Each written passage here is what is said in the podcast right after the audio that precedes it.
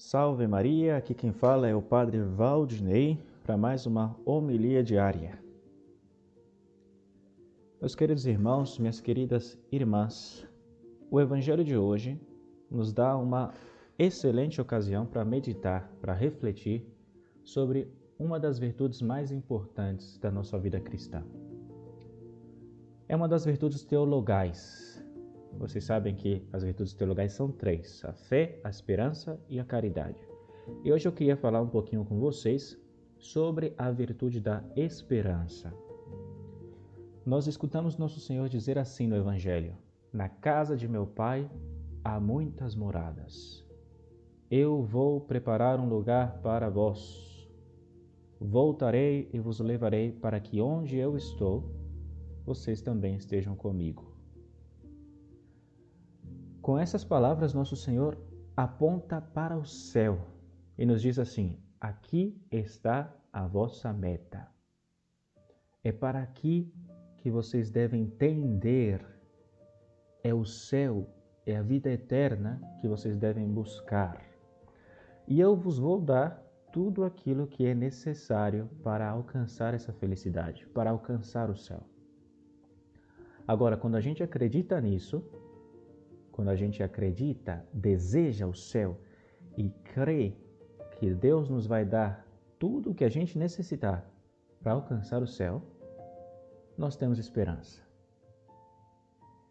E é importante saber isso por quê? Porque hoje em dia existem muitos erros contra essa virtude.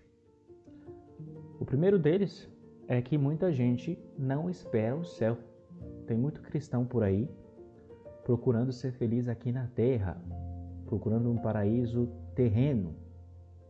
Deixa eu dizer para você, amigo, amiga, a felicidade não existe aqui.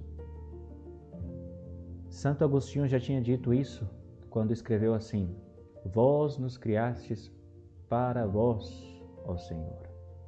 E o nosso coração está inquieto enquanto não repousa em vós. Não existe céu aqui na terra. A vida é uma luta, é um tempo de prova. Por isso, se você está buscando ser plenamente feliz aqui, deixa eu falar para você, você está errado. Você está enganado. A vida é um tempo de prova. Então a gente tem que colocar nossa esperança em Deus, no céu. O segundo erro com relação à virtude da esperança, muito comum nos nossos dias, é o erro daqueles que pensam que eu me salvarei. Eu vou me salvar, já é seguro. Não preciso fazer nada, não preciso me preocupar, porque Deus é misericordioso, Deus é bonzinho, Deus vai me salvar. Isso também é um grande erro. Por quê? Porque Deus nos promete o céu, é verdade. Acabamos de escutar, vou preparar-vos um lugar. Mas ele também pôs condições para que a gente possa entrar no céu e ele se comprometeu a nos dar as forças para cumprir essas condições. Então, se você não quer cumprir as condições, você não pode pretender que Deus vai te dar o céu. Por exemplo, é mais ou menos como se um rei fizesse um grande banquete, uma grande festa, convidasse todo mundo e dissesse assim: tem uma condição, para entrar aqui nessa janta, para entrar aqui nessa festa, vocês têm que estar usando um traje de festa uma roupa de gala. Mas vocês que são pobres, não se preocupem, eu vou dar a roupa de gala para vocês. Vocês têm que somente vir aqui e me pedir. Ou seja, o rei dá a festa, convida todo mundo, põe uma condição e nos dá o meio de cumprir essa condição. É o mesmo que faz Deus. Deus nos chama a felicidade eterna no céu e diz que a condição é estar em graça não ter nenhum pecado mortal.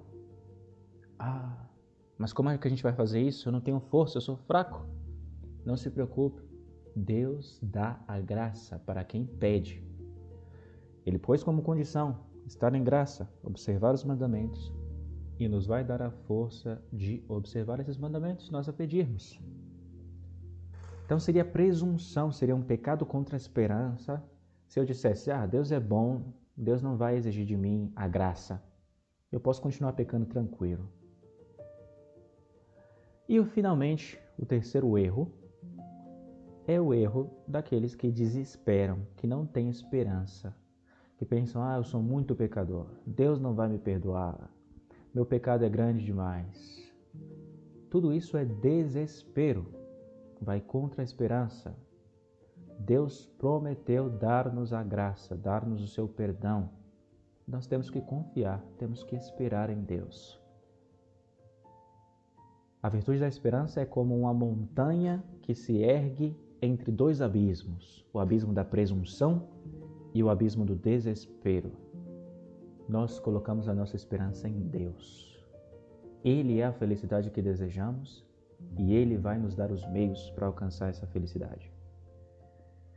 Peçamos então à Virgem Maria nesse domingo a graça de uma firme esperança em Deus, uma confiança plena, certa, de que Ele nos dará todos os meios para chegar à felicidade eterna. Deus te abençoe, em nome do Pai, do Filho e do Espírito Santo. Amém.